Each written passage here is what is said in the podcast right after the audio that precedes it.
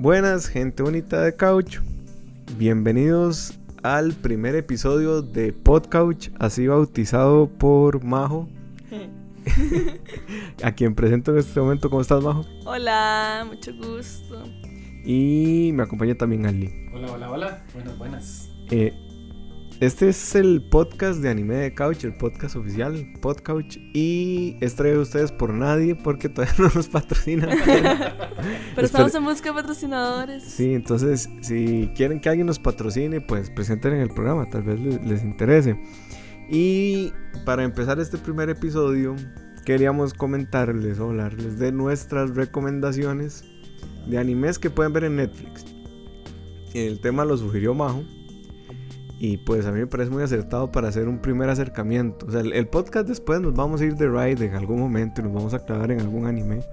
Pero eh, creo que sí sería importante como, como empezar con, con, lo que más gente tiene a mano, que es Netflix. Ya después podremos hablar de, de Crunchyroll y otras plataformas. Pero, este... Empecemos. Cada uno va a recomendar tres animes que estén en Netflix. Y quería empezar con Majo que está a mi izquierda, aunque ustedes no la puedan ver. y entonces, eh, démosle una vez, Majo. Contanos. Bueno, eh, lo que hablábamos un poco cuando definíamos este tema es que hay un montón de opciones de anime en Netflix que la gente ni siquiera sabe que están ahí y que están constantemente cambiando. Entonces, eh, si algo de lo que hablamos acá les gusta, yo les recomendaría que lo vean pronto porque no sabemos cuánto tiempo va a estar ahí. Mi recomendación, eh, mi primera recomendación es un anime que se llama Angel Beats que lo subieron no hace muchos meses acá a Netflix. Y bueno, a mí me encantó, yo lo había visto ya hace un par de años. Eh, trata acerca de como este mundo post-mortem en donde van adolescentes y juegan mucho como con la dinámica de cómo ellos llegaron ahí, las historias de por qué ellos están ahí, cómo murieron, pero lo que trata es como de que ellos tienen que eh, lo, lo, plantean como un tipo de high school. Entonces, uh -huh. como este high school en el limbo, donde las personas eh, pueden conocerse y tienen que, eh, eventualmente en la historia, tienen que sumarse como a una lucha por sus derechos de los que están ahí. Suena súper raro, yo sé. Suena, suena como reivindicación de cosas ahí. Exacto, suena como de... un payoff ahí medio, medio extraño, pero en serio es muy, muy bueno.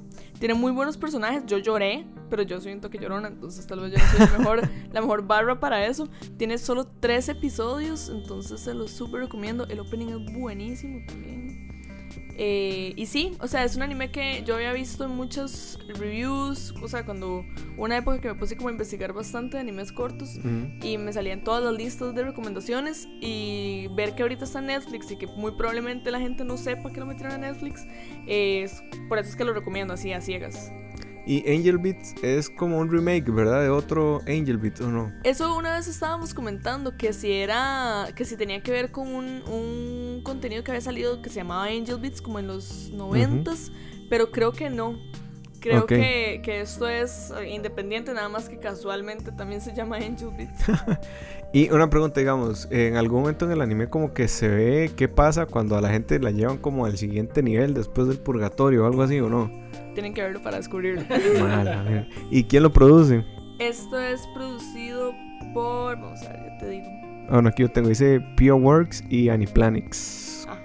Y dirigido por Seiji Kishi. Que no sé quién es Seiji Kishi. Entonces, si ustedes saben quién es, ahí nos dicen en los comentarios quién es Seiji Kishi. Eh, este Angel Beats es súper corto, ¿verdad? ¿Con, con, con cuántos episodios tiene? 13. 13. Y de hecho acá estoy viendo que es de, digamos, este estudio uh -huh. que lo hizo, es también los que hicieron Another, que también ah, es otro anime, un increíble corto. Entonces, eh, por allá y la estética también tiene como una relación. También hizo una, eh, tienen varias películas también. O sea, okay. como que son un estudio grande que ha hecho cosas chivas. Entonces por ahí también tienen credenciales. Ok, sí, dice que es una novela ligera, tengo por ahí. Está basada en una novela ligera. Ok, ¿y qué género es? es como. Tiene como matices de acción. Uh -huh. De fijo, tiene momentos que uno siente que es como psicológico. Uh -huh. Y sí, como una combinación. Y a veces es como una. Como una eh, tragicomedia, digamos. Ajá, ajá. Tragicomedia fantasiosa con acción. ok.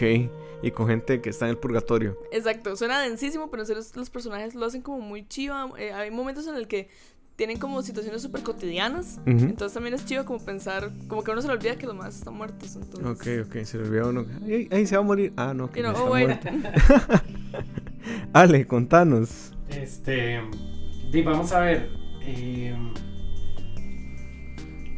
yo cuando empecé a ver que Netflix empe- empezó a incluir anime, eh, Ajá. yo no le tenía absolutamente nada de fe. Yo dije, vamos a meter seguro animes gringos o eh, animes de Francia. Me- pensé que iba a ser muy europeo.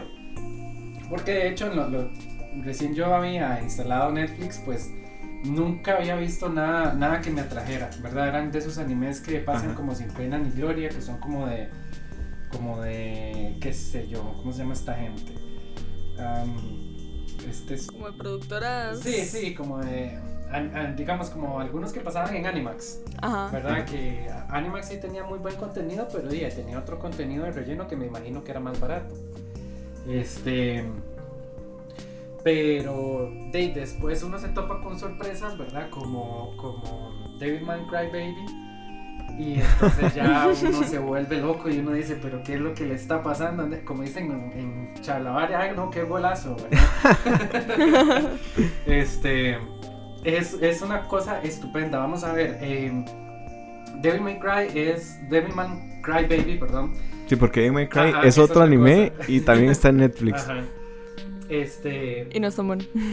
No. Eh, Es, es una vara increíble porque es, es como un Ghost Rider, ¿verdad? De, de- pero en el mundo oriental es un tipo que adquiere poderes demoníacos, pero tiene un corazón tan, tan, tan empático, ¿verdad? Pero yo creo que se, se relaciona muchísimo con estas personas que tienen este trastorno límite de la personalidad.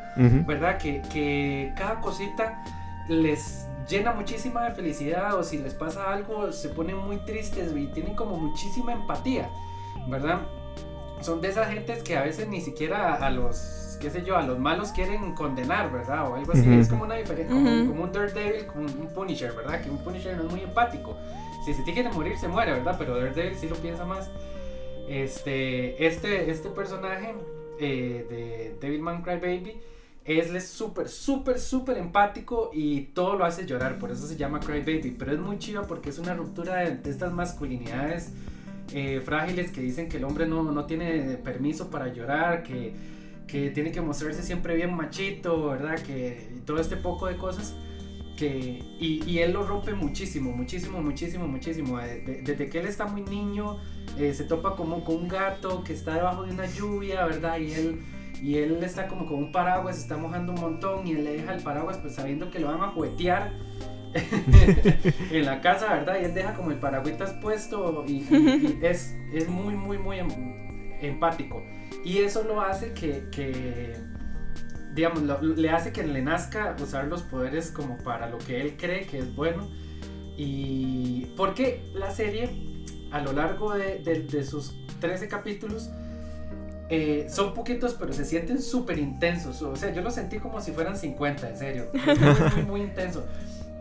Y, y a través de. Te va, te va narrando, como a través de todos los 13 capítulos, si la humanidad es buena o es mala, ¿verdad? Porque Mm. presenta como muchas cosas feas de la humanidad, pero también lo presenta a él. ¿verdad? Que es como muy empático, que teniendo mucho poder no se corrompe, ¿verdad? Eh, Un montón de cosas. Bueno, hay unas partes en donde sí medio se corrompe, pero, pero, pero es, esa, es, esa, es ese camino, ¿verdad? En el, donde él no sabe si ser un demonio o si ser, entre comillas, un ángel. Y, y tienen que descubrir qué va a pasar, porque es, es increíble. Tiene muchísimas, muchísimas elementos muy chidos, una narrativa muy, muy, muy interesante con respecto a eso. Ok. Es de Gonagai, ¿verdad? Es de Gonagai, correcto. Es un remaster, no es un remaster, es un eh, una actualización Ajá. del trabajo de Gonagai. Ya han habido dos Devilman Crybaby, no, bueno, dos Devilman, mejor dicho. Eh, pero este tiene el subtítulo de Crybaby, es con otro personaje completamente distinto. Los dibujos se parecen un poquillo, pero, pero vamos a ver, no es que se parecen, sino que el personaje es similar ahí como en un 10%, porque sí está como redibujado todos los personajes. Entonces, eh, y por ahí anda el asunto. Es una historia que es muy chida que la hayan retomado porque de eh, esa historia de Gonagai es de los 70s. Ujú. Entonces ya uno dice, "Ey, ya esto se va a morir. Y que la rescaten así es una cosa, pero Mm. increíble, esplendorosa. Y es súper cortito, ¿verdad? Es súper corto, pero súper intenso. Eh, él tiene un personaje que, que, que se llama Río, que, que, es como el que le ayuda con esta dicotomía y el desarrollo entre ellos dos y el plot twist que da al final vale muchísimo la pena de ver. Tiene muchísimas cosas de, de manuscritos del man muerto, ¿verdad? Cosillas así como, como esotéricas, como extrañas, como, como intocables. Y entonces, y a partir de eso, eh, le da una magia que usted quiere saber qué va a pasar, qué va a pasar, qué va a pasar. Mm. Sí, ahí uno se encariña muchísimo con el personaje, ¿verdad? Como él es tan empático, uno se vuelve empático. Que Gonagai, para, para los que nos están escuchando y no saben quién es, que dudo mucho que si nos están escuchando no sepan quién es Gonagai, es el creador de Massinger Z. Entonces, eh, él siempre ha sido como muy. Ha sido como. Como este referente extraño o, este referente en Japón de, de, cómo hacer cosas animadas. Massinger Z, si no me equivoco y me pueden corregir, es de los primeros animes de acción que, o sea, que pasaron del manga al anime. Y el anime es chivísima. O sea, en el tiempo que salió. Yo ahorita lo veo y no me gusta ver a Koji Kabuto encima de Massinger y la cosa. Pero eh, de lo que más caracteriza a, Don Gonagai es que hace como personajes súper fuertes en el sentido de que su psique siempre se ve muy llevada al límite. Y eso pasa mucho en Massinger. Eh, en My Baby también. Baby. Y por ejemplo, el, el, doctor este, que es el malo en, en Massinger, es, es un mae que es mitad hombre y mitad mujer, ¿verdad? O sea, esas dualidades que le cantan a, a, un, a un señor, a un Massinger. Y bueno, Delman, yo la terminé de ver, lo decía en, el primer piloto que grabamos, que yo lo terminé de ver porque Ale lo recomendó muchísimo con un artículo. y se lo recomendamos ahí que los lean, ahí les ponemos el link en, la descripción. Y fue hasta citado en YouTube y todo el, artículo de Ale, eh, porque es una explicación muy interesante. De hecho, Delman yo no lo voy a terminar de ver porque es muy difícil de ver. O sea, es súper difícil de ver. Es bueno, es muy bueno, pero ese trazo extraño ahí, acuareloso, a veces... La animación es demasiado diferente, o sea, no, no crean que van a ver la animación de, no sé, de One Piece o la animación de... de Bleach o algo así, Exacto, jamás. O el típico eh, Seiyu ahí, no, no, o sea... Lo que van a ver es como hasta se siente, bueno, al inicio cuando yo lo empecé a ver, yo sentía que, que era como como bajo presupuesto, suena súper raro, como que como que ya decía, les faltaba plata para terminar eso, como cuando en Naruto hay un arco que claramente no tenía tanto presupuesto, entonces las peleas se veían como súper floppy, algo así fue lo que yo pensé. Entonces, eh, luego ya uno entiende que no, que es una estética, que es como una decisión hacerlo así, entonces ya también hay uno como que tiene que abrirse de mente para verlo, y aparte de eso, eh, como, como dice Moiso, o sea, la, la historia es densa. O sea, no, es, no pueden ver David McCray Baby con el celular, no lo pueden ver de fondo, no lo pueden tener ahí como, ay, lo estoy viendo, pero realmente estoy revisando Snapchat, o sea, no. Y tampoco lo vean con, como con sus papás. Ajá. Es, es, una recomendación que, que, yo podría hacerles. Y bueno, fuera de lo, de lo complejo de la animación, que ya por sí es compleja y la historia es muy compleja, eh, también tiene como muchos sea, se toma algunas libertades en su propio mundo y no te explica cosas que de repente vos dices, me gustaría saber qué es esto, no me importa, el anime sigue. Y entonces te deja, no te deja cabos sueltos, pero te deja cosas que a vos te, te hubiera gustado como conocer más y no te las va a explicar porque esa no es la historia que quieren contar y está muy bien. Pero, pero sí tiene como, como esa cosa, póngale mucha atención porque si no se lo va a llevar y salen cosas ahí impresionantes. No sé, unos trazos rarísimos ahí. Yo, creo que. A mí me gustó mucho, la verdad, pero. A mí también me gustó mucho. Me enamorando completamente. De hecho, ahorita, eh, pensándolo bien, no, tengo ningún producto. yo estoy viendo a ver en Amazon qué me compro. Quiero algo, no, porque realmente sí estoy muy enamorado como del arte y creo que es una decisión porque también hay mucha violencia, ¿verdad? Prepárense para ver. No es gore gráfico, digamos, que usted ve intestinos, así como exactamente. Sí, Light Sino que, o sea, sí parten a la gente a la mitad, digamos, y sí se me salen las tripas, pero como el trazo es tan, tan blurry, ¿verdad? Usted pues di, los ven, ve, ve las tripillas no te choquea tanto. y no te choquea, digamos, porque Porque no, no, no es como en esos animes gore que le van despedazando fibra por fibra a la gente y se le ve todo por dentro, ¿verdad? No, nada que ver, porque, porque más bien él es un bicho que anda matando a todo el mundo. ¿eh? Entonces, este, yo creo que es por esa misma decisión, ¿verdad? Porque eso le permite como que sea muy frenético, como dar esa idea que todo está pasando muy rápido, muy frenético, que la humanidad se está yendo al carajo. Este, y, y, y te hace rush de adrenalina pero, pero para mostrarte todo eso. Es una muy buena decisión de arte. La ok, yo voy a, yo ya tenía mi script, pero voy a cambiar una, una recomendación que porque la terminé hace una semana, de hecho. Se llama Cannon Busters. Es un muy buen anime. Eh, lo hace, ya les digo, es, es, es lo único bueno que tiene el, el documental de grandes mentes del anime de de Netflix eh, lo hace un muchacho que se llama LeSean Thomas. Ni siquiera es un japonés. ¿Ese es en el que mm, el hijo de Will Smith hace la voz? No sé, yo lo vi, digamos, cuando Netflix saca un anime, un anime en latino, a excepción de Evangelion, que es una basura, el, doblaje, eh, a excepción de eso, siempre los veo en, español latino porque me gusta mucho como que se hicieron el esfuerzo de traducir la vara. Qué vacilón que te guste verlos en español latino. Yo, para mí eso está prohibido.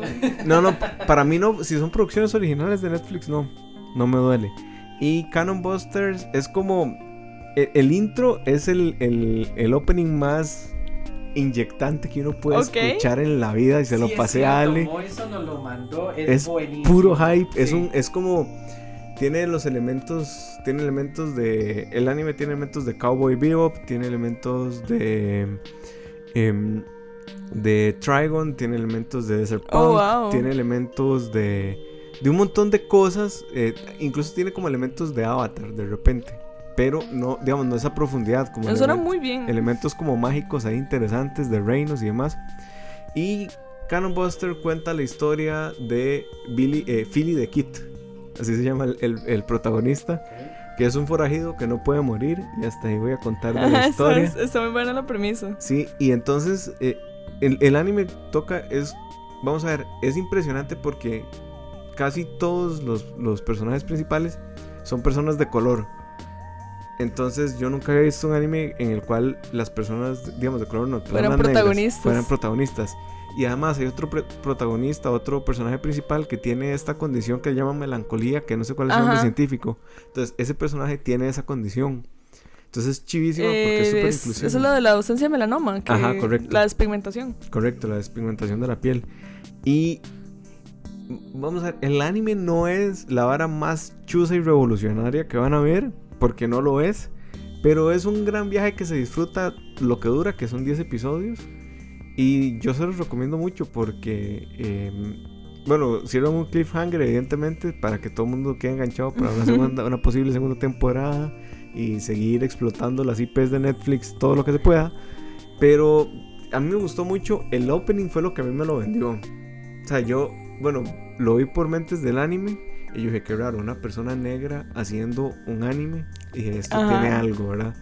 Me metí, no estaba y salió hace como tres semanas. Y la verdad se lo recomiendo mucho porque eh, no es, vamos a ver, no van a ver algo muy filosófico como Avatar o como Cowboy Vivo, pero agarra muchas de sus premisas y las mezcla en un western ahí, cyberponsesco. Sí, más como en el feeling de Trigon, tal vez. Es más como, el feeling de. Pero Trigon también tenía esta cosa de que cuando había, de cuando había el corte a mitad de, del anime, después el mae decía unas frases que a uno lo dejaba. Es cierto, sí, es cierto. O sea, le Se ponía denso, la jupa. Y el final de Trigon es. Sí, es una locura. Ajá, pero bueno.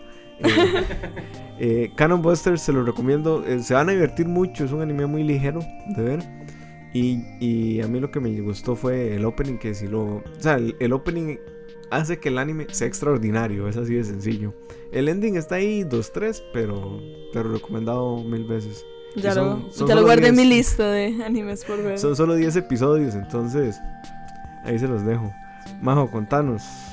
Bueno, la siguiente recomendación que yo les voy a hacer es una de las grandes joyas del anime que está. yo, una de las grandes joyas de la historia del anime que está en Netflix eh, y que, aunque no estoy en Netflix, igual lo recomendaría. Eh, de, de, mis animes favoritos, si he visto 100 animes, piensen que eso está en el top 5. No sé si eso quiere decir algo para alguien, pero lo está. Y yo cuando vi ese anime, yo puedo decir que algo cambió en mí, y esto no es una Mm. exageración, y es Code Geass. Qué ¿Cómo? bueno Code Geass. Es espectacular. ¿Cómo llegué yo a Code Geass? Terminé de ver Death Note y me puse a buscar eh, animes que se, o sea, se fueran referentes o se le refirieran. O buscaba en Google como animes que se parezcan a Death Note y claramente nada se parece a Death Note. Pero, y yo estaba empezando a ver anime. Entonces como que quería consumir más cosas así. Y, pero en todas había como una variable en común que era Code Geass. Entonces cuando me puse a verlo me di cuenta que era una cosa completamente diferente a Death Note. Pero que tenía esto que yo andaba buscando, que es una buena historia, que tenía como un nivel de desarrollo súper inteligente. O sea, es una historia que se siente súper inteligente. Es un... A ver, no es un mecha. Tiene elementos de mecha. O sea, eh, los cuenta la historia desde, la, desde el género mecha, pero su verdadero género Mm. narrativo es como el suspenso psicológico y como la como un drama y tiene como hasta elementos de política. El personaje principal, Lelouch, es espectacular, está súper bien desarrollado. De hecho, todos los personajes están súper bien desarrollados. Eh, y está en Netflix, que para mí me parece como súper importante porque es un anime de hace ya. Pueden ser varios años. Creo que fue en 2005. Cinco, sí. 2005 creo que fue que salió. Y que Netflix haya hecho el esfuerzo por tenerlos porque realmente es un muy muy buen anime. Eh, no sé cómo explicarles la premisa, pero les podría decir que es como un contexto geopolítico. Eso suena súper denso, pero en serio no es tan denso. Eh, No, sí, sí lo es. bueno, tal vez es un... tal vez... O sea, no es, no es, no se centra, digamos, en, el, en la política densa, tal vez es lo que, pero sí, trata acerca de un contexto geopolítico en donde el mapa mundi y todo lo, lo- la situación política entre los países es completamente diferente. Eh, entonces hay países que están como colonias, se convirtieron en colonias, y están bajo el régimen de Britania. Y trata acerca de la historia de un muchacho eh, británico que adquiere un poder. Y luego a partir de eso nos damos cuenta que él tenía todos estos anhelos de hacer como una revolución y que este poder lo va a hacer llegar a eso. Entonces, pero en serio es, bueno, a mí me parece espectacular. Me hace- o sea, uno lo ve y en serio uno se siente inteligente. Mm. Porque Mm. los personajes son súper inteligentes y súper bien desarrollados. Tiene momentos súper de shocking que uno dice, o sea, no puedo creer que esto haya pasado. Eh, y tiene 50 capítulos. Eh, Es un vale poquito la, larga, ¿no? Sí, vale la pena. Es un poquito larga, pero tiene eso de que son dos temporadas. Entonces, la primera temporada de 25 capítulos. Y en serio, el cliffhanging en el que te deja hace que quieras ver la siguiente temporada. Entonces, no se siente como, uy, madre, me eché 50 capítulos eh, que tal vez sin, sin, sin ese rompimiento, digamos, de temporadas o sin ese final de temporada se sentirían como más largos. Pero como es, terminar la primera temporada, ok, ahora necesito saber qué va a pasar y ver la segunda temporada, como que eso aligera. Y tiene uno de los mejores finales que yo he visto en un, en un anime o en una película, en una historia o lo que sea. O sea, en serio, a mí, el fin, que algún episodio, si les gustaría, nos puedan decir, podemos hablar acerca de finales de anime. Oiga, qué Uf, bueno. qué buen- Ese qué- tema está muy bueno. Qué buen Ajá. tema, la verdad. Sí, yo me apunto, me apunto. Entonces sí, porque yo defendería a muerte el final de Code Geass, me parece de las mejores cosas que he visto. Ok, dale, contanos. Eh, ¿Qué, qué anime nos. Ahora, nos ahorita que estamos aquí, este. Tal vez editemos esta parte luego en, pros- por- en postproducción. este. Ya sé a dónde vamos. Sí, yo también ya sé. dónde- No, dónde no, no, vamos. no. Este, que se me ocurría que qué chiva sería que sonara de fondo los temas, los, los openings de lo que estamos hablando. Ajá. Ajá. Podría ser, sí. vamos sí. a ver, vamos a ver qué, qué nos, qué nos dice de postproducción si tenemos el presupuesto para, para pagarle a nuestros editores. No, mentira. No, ma- más que el presupuesto es. Es el tiempo. No, no, ojalá fuera el tiempo. Por el tiempo no hay problema. Es el hecho de que nos caen los derechos de autor en YouTube. yo no- bueno, entonces yo se las voy a cantar. No, este. Para quienes han visto Gurren Lagann, nada más ustedes cierran los Aquí ojos. vamos. Aquí vamos. Aquí vamos de nuevo. Here we go again. Este, para quienes han visto Gurren Lagann, uno nada más cierra los ojos y se acuerda de- del, primer minuto del primer capítulo que dice, esta es la historia de un hombre que va en busca de su destino, ¿verdad? Y suena una canción chivísima y es la canción alrededor de todo el, el, el, el anime y es una cosa increíble. Gurren Lagann, eh, yo... Vamos a ver, Gurren Lagann llega en el momento de cada quien en el momento que tiene que llegar. Es una cosa casi que, que eh, vamos a ver, esotérica. Ajá, correcto, ¿verdad? sí. Es, es quien no ha visto Gurren Lagann en este momento es porque todavía no lo ha necesitado en su vida, pero en algún momento cuando lo necesite, el destino lo va a guiar a eso. Usted va a estar navegando en Netflix y de pronto va a apretar el botón sin querer queriendo. ¿Verdad? Y va a ver usted la historia de Simón y Camina y cómo llegan ellos a traspasar cualquier barrera que el mundo les ponga. Y, y eso es Gurren Lagann. Eh, es, es una serie que yo le recomiendo a cualquier persona cuando está pasando por, un, por una, una situación fuerte, ¿verdad? En su vida que dice, puchica, eh, yo siento que esto no lo voy a lograr, yo siento que me están apabullando los problemas, yo siento que, que de esta no voy a salir, que no sé qué va a pasar con mi vida, que hacia dónde vamos todas las cosas. Yo, yo siempre le digo, Gurren Lagann es la solución, o sea, eh, bueno, y hay, hay que ir donde el psicólogo, por supuesto, ¿verdad? Si se puede. por ¿Verdad? no sé. Eh, pero, pero yo creo que Gurren Lagann le ayuda muchísimo. Es como esos libritos de, de que usted puede consultar eh, y que le van a dar consejos de vida, pero impresionantes. Yo, yo. Lo hace sonar como un libro de autoayuda. Es ¿no? que sí, en realidad, pero, pero digamos, yo no, yo no sé por qué, a ver, yo sé que muchos libros de autoayuda son bullshit, ¿verdad? Pero hay unos libros que son muy buenos y, y, y vamos a ver, Gurren Lagann no es un libro de autoayuda, pero sí es, es un, un manual de la vida, pero increíble. Un manual de la voluntad de, de lograr las cosas, pero a niveles impresionantes. Todo es muy simbólico. Ahí, eh, cada capítulo tiene como, como una esencia y, y el nombre de cada capítulo se lo dice de, de alguna, digamos, de alguna situación interna que uno esté pasando. ¿Verdad? De hecho, toca temas profundísimos como la muerte, como la separación, como el apego, eh, como, lo, como el lo imposible, el desánimo. Cada capítulo tiene como algún, algo que ver con eso y al mismo tiempo eh, le enseña a uno cómo, cómo, cómo ir a través de eso y mucho tiene que ver como con la unión que tienen todos los personajes y cómo se unen a través de una sola persona. Yo no sé si, si, si a la gente le pasa, pero a veces en un grupo de amigos hay uno como que, como el que, ajá, como el que levanta, ¿verdad? Y en, y en determinado momento cada uno cumple esa función, ¿verdad? Porque no siempre el, el- el líder del grupillo es el que, el que va a decir las palabras necesarias, pero, pero como que hay una llama muy común entre todos ellos y, y eso tiene que ver mucho Gurren Lagann porque la llama que ellos tienen es el símbolo del taladro, ¿verdad? Yo, yo les comentaba a- aquí a Moiso y a Majo tras cámaras, eh, eh, Tras que- micrófonos. Ajá, correcto, tras micrófonos, que digamos, hay una parte del anime que es como muy, muy simbólica que resume la serie, tal vez para ya dejar de hablar de esto y darle el campo a spoilers. Moiso sin spoilers. Que está un chiquito como abriendo un coco, ¿verdad? En, en una playa. Y en Japón se acostumbra mucho a tener unos taladritos, ¿verdad? Que con lo que ellos le dan vuelta y vuelta y le hacen huequito al coco y meten la pajilla y con eso se toman el fresco, bueno, el, el líquido que hay dentro del coco. Ujú. Y eh, está un chiquito con un taladro dándole durísimo y rapidísimo, ¿verdad? Y está él dándole vueltas y vueltas y vueltas. Es un taladro de mano. Si no saben qué es, búsquenlo en Google. Le sale taladro de mano, taladro manual, le sale rapidísimo.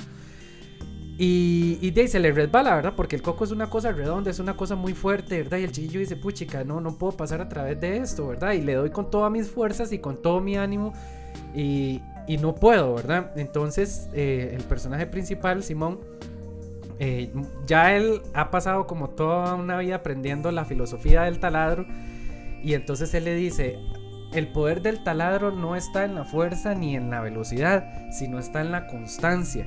Porque si usted agarra la punta del taladro, la mete en un huequito del coco y le empieza a dar lento pero fuerte, usted va a llegar al centro, ¿verdad? Entonces el chiquito llega y de, de- de verdad eso es lo que hace, agarra el coco, le da suavecito y pum, ¿verdad? Y entonces llega y e- en eso se resume la serie.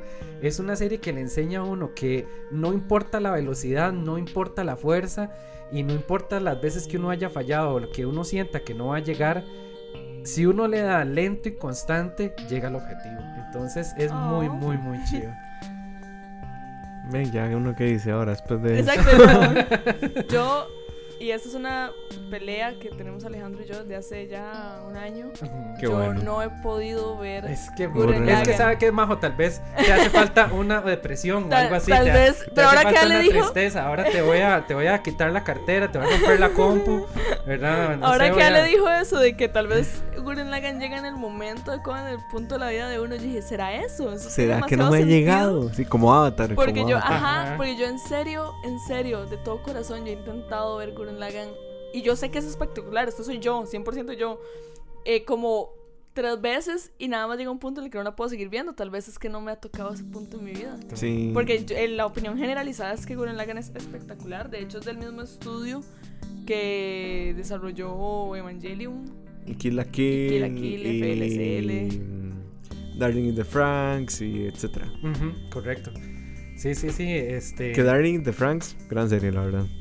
Sí, y, y- y, esta gente eh, Y- Trigger. eh, Trigger. es- ¿verdad? sí, ellos tienen, eh, Moiso, Moiso me comentaba que ellos tienen como esta, esta magia de poner a un personaje de lo más bajo, ¿verdad? Nos saca como todo el- nuestro sentimiento capitalista, ¿verdad? Eh, perdón, comunista, ¿verdad? Que es la prole más baja, la, la peor cosa que está abajo y llega a lo más alto que, que, que se puedan imaginar. Y, y Gurren Lagann tiene como mucho eso, es muy simbólico esto de...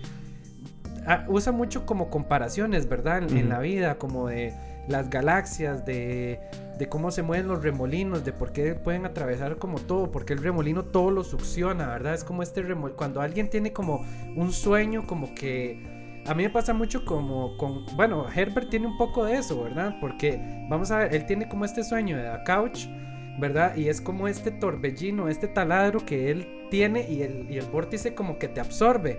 ¿verdad? Y se va haciendo más fuerte. Entonces Gurren Lagann usa mucho eso, ¿verdad? Como eh, toda esta simbología alrededor del vórtice, del taladro, de girar, de las galaxias, del ADN, ¿verdad? De cómo el ADN gira y gira y gira y gira. Y así es como él aprende y evoluciona y se mezcla y otro montón de cosas y otro montón de procesos. Y ustedes en la naturaleza pueden ver un montón de, de- de ejemplos con respecto a esta fuerza helicoidal.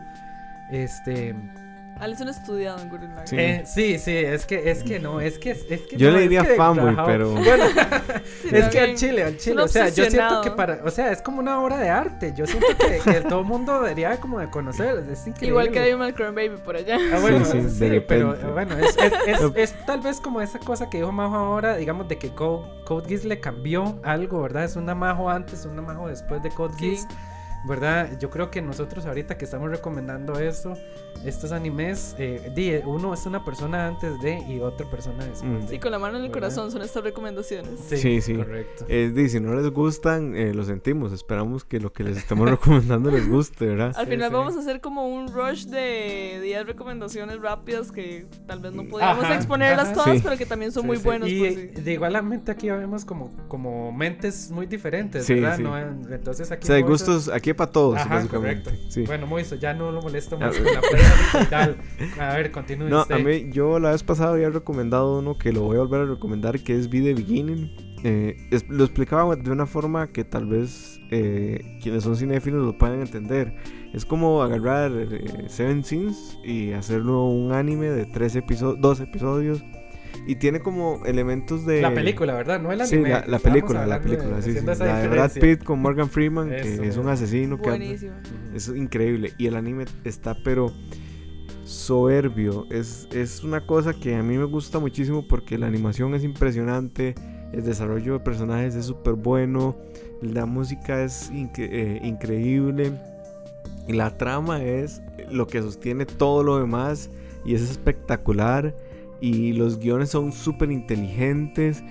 Y los plots, los dos plots, digamos, de- del anime, el, el- el plot de la historia principal, final, es muy bueno, pero el plot que hace que, o que explica que el protagonista sea como es, es impresionante también. Y todo está relacionado, todo tiene que ver con todo, todo tiene un porqué, todo tiene eh, un asunto que se va a explicar más adelante. Entonces uno está viendo el primer episodio y cuando va por el quinto cree que dejaron un cabo suelto y en el sexto punto lo resuelven, pero te dejan otros dos más. Y así va el anime como entre esta, esta cuestión eh, holmesiana, ¿verdad? De, de- de buscar el, el ladrón o el, o el asesino o lo que sea. Y en, en un determinado punto, el anime nada más eh, se deja llevar y eso no, eso no afecta en nada todo lo demás. A lo que me refiero con que se deja llevar es que en un momento la trama se vuelve tan densa que hay, hay como curvas, ¿verdad? Emocionales que uno puede soportar, digamos, si, si vos estás como en, en un asunto mucho de rush de adrenalina o de rush de, de, de acción, por ejemplo, en las películas de acción, si todo es un rush de acción, en algún momento te vas a cansar. Entonces necesitas unos impases ahí, que todo sea tranquilo, calmo, para otra vez tener acción. Este anime es todo lo contrario, es como que todo siempre es tan tenso, tan denso, tan estar pensando, tan estar viendo los detalles, que de repente en dos episodios, ¡pum! Todo se deja ir y todo pasa y todo está tuanis y de repente otra vez vuelven, pero ese impasse es impresionante porque no se cagan nada y, eso es muy difícil de lograr en una trama tan compleja como Vive de Guinea. Es de, es creo que es una ópera prima, creo, creo que es de ópera prima de don Kazuto Nakazawa y salió el año pasado en marzo, en el, el 2 de marzo. No estoy viendo que tiene 12 episodios. 12, entonces, Si les sí, gustan los correcto. animes cortitos.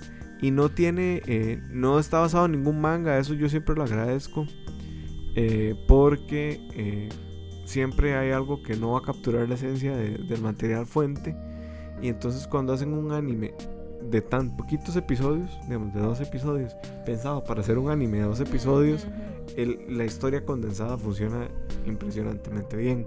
Eh, cosa que tal vez sí le pesa un toque a Canon Busters, que fue el que recomendé anteriormente, porque está basado. Lechon ha hecho. o de- antes de hacer Canon Busters, había hecho novelas gráficas de Canon Busters. Ah, En do- y en 2014 todo quedó en hold y tuvo que hacer un Kickstarter para hacer un, un- una animación. Y después de eso, eh, Netflix lo compra. Pero está basado en, otro material fuente que es más extenso. Entonces, eso ujú. de Sí, la síntesis, sí. última síntesis. puede que le pase un poco la factura. Video Beginning no. Y es una cosa impresionante. Es muy densa, pero no es existencialista. Es densa en, en cómo tenés que entender la historia El misterio. el misterio, la atención al detalle. Hay, hay, digamos, hay una escena eh, que es reveladora, que no voy a explicar mucho, pero el, el antagonista le dice al protagonista, eh, porque los dos son igual de inteligentes, entonces le dice como, yo sabía que usted en algún momento en esta parte iba a empezar a buscar este tipo de significado. Pero sepa que yo le puse ese significado para que usted se fuera por ahí. Oh, Como implantado. Ajá, ocultando el verdadero significado que era este, que no era tal, no era lo que usted estaba pensando, era Suena como Dead Note. Como más esos juegos chivísimo. mentales. Sí, sí, porque, porque, digamos, si vos ves, digamos, si ven la serie, cuando ven esa iconografía, uno dice, man, ¿qué es esto? Y lo que usted está pensando que dice, ¿qué es esto? Lo está diciendo el protagonista. Entonces, usted tiene que ir por una de dos, Ajá. y entonces eh, la iconografía está tan sesgada hacia un lado que es evidente que ese no podía ser el camino, pero ese era el camino. Entonces el, otro, el dice, no, este man es más inteligente que eso y se va por el otro. Y, solo en dos episodios suena demasiado chido. Más chivísimo. de hecho, bueno, es el que más quiero ver de los que tengo en mi lista ahorita de... adelante, es, es impresionante. Cada episodio dura 25 minutos. Tal vez la subtrama de, de todo, que es menos detectivesca, pueda parecerles un poquito como, como planita de repente. Pero yo creo que está ahí específicamente para ese fin, para que no sea todo tan, tan pesado y que Mm. tengamos unos elementos ahí medio sobrenaturales que puedan, que puedan hacer que uno se sienta más, más cómodo con, con unas cosas que con otras. Buenísimo. Pero bueno, Majo, contanos. Bueno, el, mi tercer anime recomendado va a ser la saga de Fate Stay Night. Que Qué buena está Fate. en Netflix y es súper buena. De hecho, eso es de los pocos animes que yo vi primero en Netflix antes de verlos en otro lado. Porque eh, como que me di cuenta por recomendaciones que era un súper buen anime. Me puse a buscarlo y me salía que estaba en Netflix. Yo no lo podía creer. Porque eso fue hace que dos años, tal vez. Decían, hey, qué raro que un anime que está tan bien rankeado en las listas y así está en Netflix, voy a verlo. Eh, Fairy Tail Net, eh, hay varios materiales, es como un. eh, cuando ya ves como todo el mundo de Fairy Tail Net es como un toque enredadillo. Eh, es súper enredada es esa un montón de cronología. ¿no? cosas y yo me fui súper de ride y yo como que lo primero que vi, que es lo que les voy a recomendar, fue Fate Stay Night Unlimited Blade Works. Mm, Eso es lo que no ver. cuál es. Yo vi el, el Zero y vi. El otro, Sí, que lo- solo es Fairy Stay Night. Sí. Es como Full Metal Alchemist y Full Metal Alchemist Brotherhood. Algo así es como lo que pasa con Fairy Stay Night. Mm, Está. Fairy Stay Night y está Fairy Stay Night Unlimited Blade Works. Yo siempre recomiendo Unlimited Blade Works. Entonces ves este y luego ves eh, Fate Zero, que es una precuela. Y para mí esas son las dos grandes recomendaciones con Fate. ¿Qué es lo que pasa con Fate? Que está basado, creo que eso se llama en un eroge, Ujú. que es como una novela visual que vos puedes jugar. Ajá. sí. Entonces vos vas tomando decisiones. De hecho, me fui tan de ride, me gustó tantísimo que, que te fuiste a jugar. que me fui a jugar el eroge. Sí, fue una locura. y eh, vos vas tomando decisiones, entonces como todo lo que sea de tomar decisiones, hay finales alternativos. Entonces al final como que hay tres grandes eh, finales o tres grandes caminos narrativos en los que te puede dejar la, la serie, digamos. Hay películas que explora uno de los caminos. eh, esto, digamos, Fate, eh, Fate Unlimited Blade Works es otro de los caminos. Y así como que van como solventando todas estas opciones porque es un mundo demasiado grande. Pero lo bueno de eso es de que no se tienen que ir en el ride para entenderlo. Pueden solamente ver Fate eh, Stay Night Unlimited Blade Works y van a estar satisfechos porque empieza y termina y todo bien. Ujú. Luego, si quieren ver eh, Fate Zero o pueden ver solo Fate Zero y también se entiende perfectamente. Fate trata de una guerra mágica en donde El Santo Grial es. sí. las personas se pueden ganar el Santo Grial y pedir un deseo. Ah, qué, qué bonito. Ajá, es es- como, Ah, no, y oh. espérate, Ale, esto le gusta mucho a Ale. Ah, Es como las esferas del dragón. no, pero es como un- la piedra cosa. filosofal. Y, y, y- y Uh, se pone mejor. Em, las personas que pueden participar en esta competencia son como de familias de magos y es Ujú. como bastante selec- selecto. Entonces son un número de participantes, que en este momento no recuerdo cuántos son. Son 12. 12, Ujú. ¿verdad? Son, eh, son 12, digamos, magos que pueden participar y a cada uno se le asigna un personaje histórico para que los acompañe, como un summon. Sí. Chivísimo. ah. Y tienen como diferentes características. Entonces, digamos, a vos te dan. ¿Y el summon es un espíritu o es una persona? Es, una- es como un. e- es un espíritu materializado. Sí, Ok. sí, sí. Ah. Es una persona, sí es- o sea, sí tiene forma de Por Por persona. ejemplo, a vos te pueden poner a. Al rey Arturo. Sí, o a. Que es OP as fuck. Ay, el rey Napoleón Mm. o a, o sea, inclusive te pueden poner gente eh, villano como a Jack the Ripper, como Ajá. a Ujú. Jack el y Destripador. Khan y cosillas así. Exacto, Oh, Sun Tzu, o sea, ajá. y hay diferentes tipos, digamos, de summons, por decirlo así. Entonces a vos te Ujú. puede tocar el que es tipo Berserk. Ujú. Entonces como este summon súper violento y súper así, no sé qué. Entonces agarran personajes de la historia que quepan en ese arquetipo Ajá. y te eligen uno. Hay otro que es el Lancer, el... Ujú. El, El de la lanza, el- sí, ajá, ajá. Entonces también escogen como personajes históricos. Es en serio es chivísima. eh, intentar agarrar los personajes históricos también es muy chido. Porque no siempre te los dicen de primera Ujú. entrada. No te dicen quién es. Entonces es muy, muy, muy chido. Y aparte de eso, bueno, la serie trata de que es como un Battle Royale. O sea, sí, el, todos contra todos. el que queda vivo. Gana El el, Santo Santo, Grial. Grial, y puede pedir el deseo y pueden hacer alianzas y pueden traicionarse y pueden es serio es increíble De hecho, en general, bueno, la que yo vi eran como eh, Fate Zero, que eran las dos casas, digamos, Ajá. que es chivísima. Pero la otra que vi es que no, sí es- tiene que ser eh, Fate Stella, es, no sé. Stilia, una cosa así. Que es el, el del Mae que es, tiene la gabardina roja y el pelo blanco. ajá Ese, el final de esa vara es impresionantemente bueno. Pero yo creo que vos sí viste Tendrá, es que no me acuerdo, he visto solo dos Fates. Y lo tuanis de esta, de, de Fate, es que es como un multiverso en donde todo puede pasar y, y, digamos, pasan diferentes tiempos, pero en los mismos planos físicos. Ajá. Es chivísima. Y- tengan cuidado porque en Netflix hay uno que se llama Fate Apócrifa ese no Mm. lo estamos recomendando Dicen que ese, ese es el más nuevo, ¿no? sí el es que se más cagó en nuevo. todo. es que en serio, es en serio no es bueno o Ok. sea no es bueno se cagó, se cagó un toque en todo a ver no es lo peor que le ha pasado a la historia en anime pero de fijo no es bueno Ajá. No, lo peor que le ha pasado a la historia de anime fue Note live action, pero eso es otro Ah, tema correcto. para otro No, día. No, y Fate eh, lo que tiene es que, por ejemplo, tiene muchos roles femeninos empoderadísimos. Por ejemplo, el Rey Arturo es una mujer y es pichudísima y es la madre más brutal de todas. Pero hay otra que es Sir Lancelot, que también es mujer y que es buenísima. qué buena qué buena serie Sí, es, es chivísima. Sí, esa es la recomendación. Está en Netflix. Y eh, no tiene tantos episodios. De hecho, Fate Son como 20, creo. Unlimited Blade Works tiene. Vamos a revisar aquí. Si esa es la que yo creo que es, el final es mind blowing. Yo creo que vos sí viste la que. La que estoy recomendando. Porque sí, el final es espectacular. Tiene 26 episodios. Ale.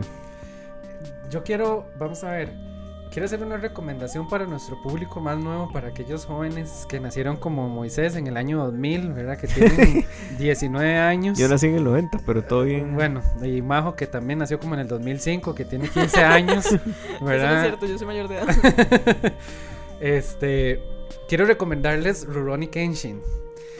Porque Sí. di, yo Qué no sé por qué últimamente me he estado informando, ¿verdad? Y vengo a, a- a- a sacar al viejo aquí cascarrabias de que la gente, de que los jóvenes no, están, no le están dando un chance a Rurouni Kenshin porque es una serie muy larga y densa y al- tiene un poquillo de relleno de aquí para allá.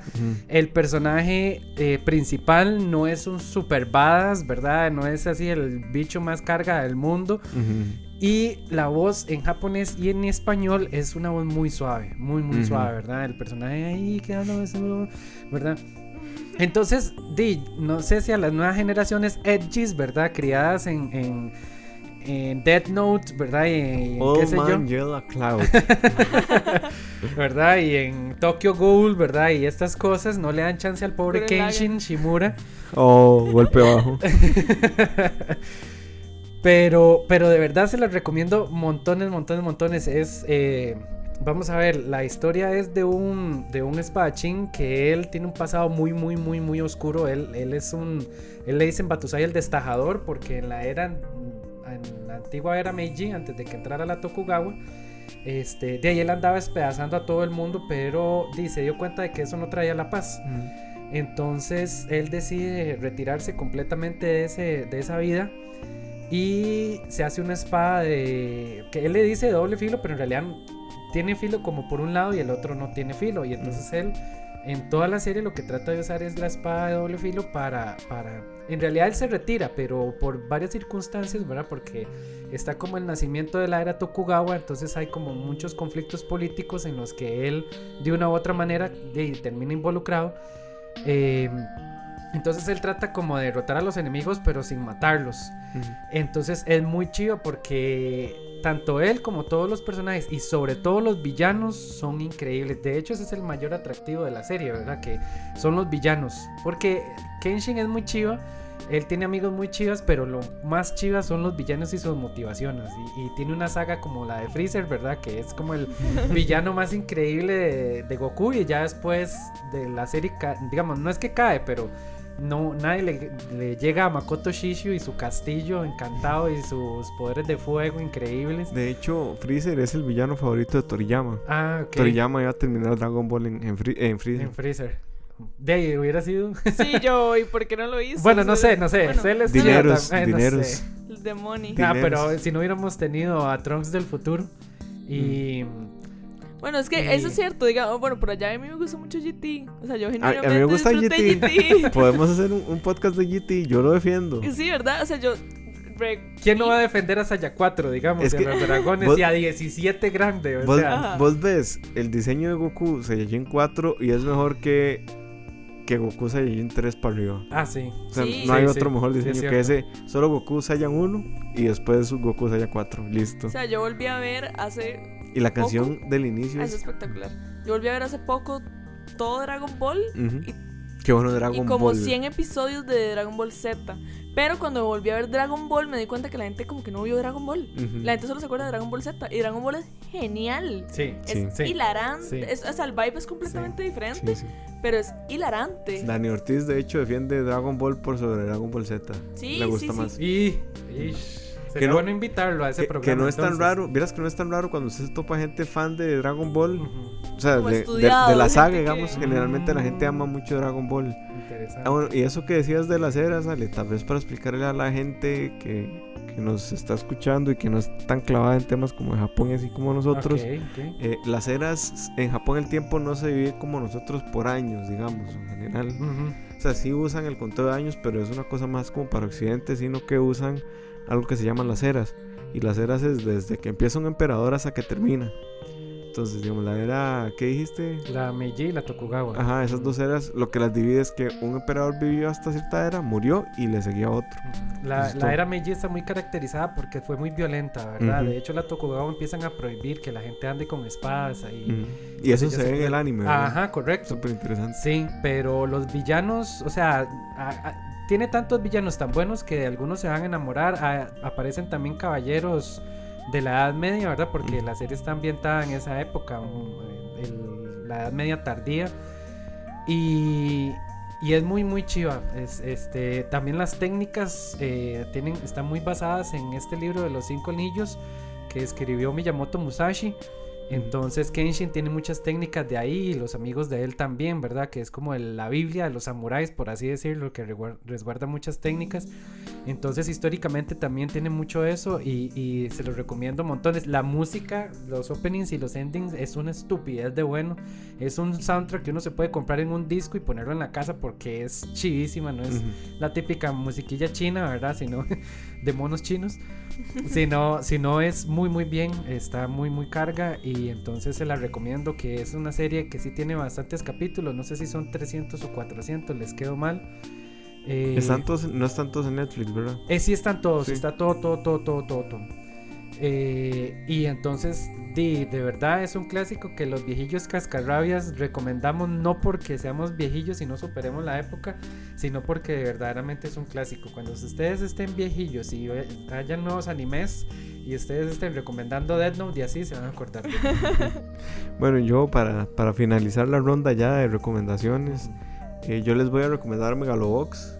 Espectacular. Es- Espectacular. Eh, la vez pasada lo decíamos, es, es, es impresionante que en tres episodios uno llegue a sentir tanto y hayan tantos altibajos en un, en un, mismo, en un mismo anime. Está basado en el, en el anime de hace como 50 años que les había contado, o 45, no recuerdo cuántos, de Ashita no Joe. Eh, Megalobox es básicamente un anime de, de boxeo en el futuro muy steampunk ahí, en donde la gente se us- usa unas prótesis mecánicas para, para despicharse la vida, Correcto. básicamente. Y tiene un estilo de animación que si bien es por compu, eh, no, o sea, vamos a ver, en este momento pensar que un anime lo, lo dibujan a mano es, es muy ingenuo, ¿verdad? Pero apela mucho al trazo noventero, al detalle noventero. Y nuevamente es, es un es un anime con una persona negra eh, siendo protagonista, con un afro ahí impresionante. Y Joe, Joe no recuerdo cómo, cómo le ponían el, el apodo Joe, eh, pero es el underdog, es la historia del underdog que hecha anime. Como muchas otras que también son de underdogs, pero esta lo que tiene es como, como ese vibe, ese, ese encanto que no le había encontrado a un montón de series y la verdad yo me di cuenta que eran tres episodios y casi lloro porque eran muy poquitos. Yo lo iba viendo semana a semana en Crunchyroll cuando salió el año pasado. De hecho, fue mi anime favorito el año pasado. Sí, De y, todo lo que vi fue lo mejor que vi. sí, y, y los golpes, todo lo siente uno, la traición, la envidia, todo, todo está ahí, mae. Y la verdad yo no, no podría, o sea, no podría dejar de recomendar a Megalox de ninguna forma. Salió el año pasado. Y el contexto es muy chiva y Ujú. todo el, el feeling, digamos, del personaje. Todos los personajes, de hecho, son muy buenos. Eh, yo creo que tiene como esa estética, como dice Moiso, de que es como vintage, Ujú. pero al mismo tiempo se ve que tiene un presupuesto. No se siente como que es vintage por falta de presupuesto, se siente que es vintage por decisión estética. Eh, tiene este feeling también como muy cowboy vivo y este tipo Ujú. de historias de, de construimos este universo y ver lo que pasa y, y es de boxeo y a mí personalmente me encantan las historias de boxeo. Si Sí. son fan de, las historias de boxeo les va a fascinar. Sí, que hay una canción ahí, el, el rapcillo que yo decía la vez pasada, que es buenísimo, que es un chamaco cantando porque ya Joe va a ir a, a espellejarse la madre con el, con el último peleador, porque Megalobox es también el nombre como del evento que sucede dentro del, del anime, ¿verdad? Es como Megalobox es eh, la copa esta de boxeo, en donde la gente se va a matar por un premio súper jugoso, ¿verdad? Y al final eh, Yuri, que es el, el otro peleador, digamos. Como el lado, el ruso. Ajá, como- el ruso, Como digamos. esa contraparte que de hecho Ajá. muchas historias de boxeo usan. como en Rocky también se usa, en, en varias... Es un eh, recurso muy, sí. muy recurrente. Y Yuri, al final, como que uno, uno empieza sintiendo desprecio por el Mae, por Yuri, como porque es un Antagonista. sí. antagonista, digamos, y lo hace muy bien.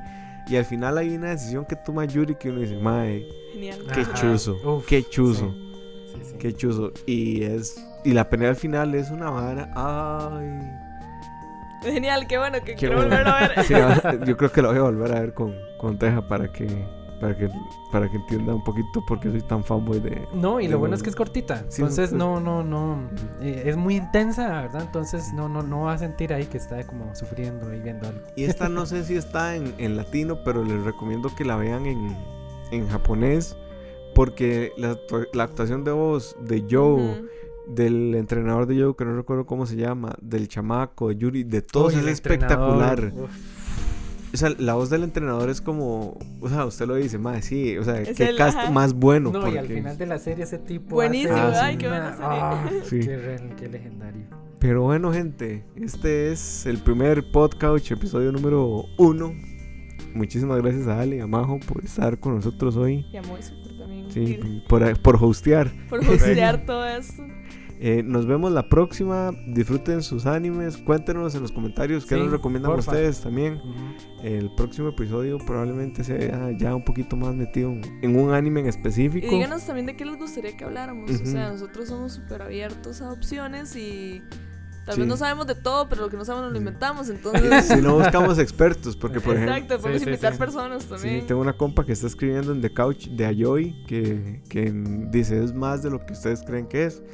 Entonces, di, yo podría, podría invitarla para que nos hable un poquito. Pero bueno, gente, muchas gracias por escucharnos. Nos vemos la próxima semana. Recuerden suscribirse al canal de YouTube porque va a estar en YouTube. Después podrá estar en Spotify. Estamos resolviendo eso.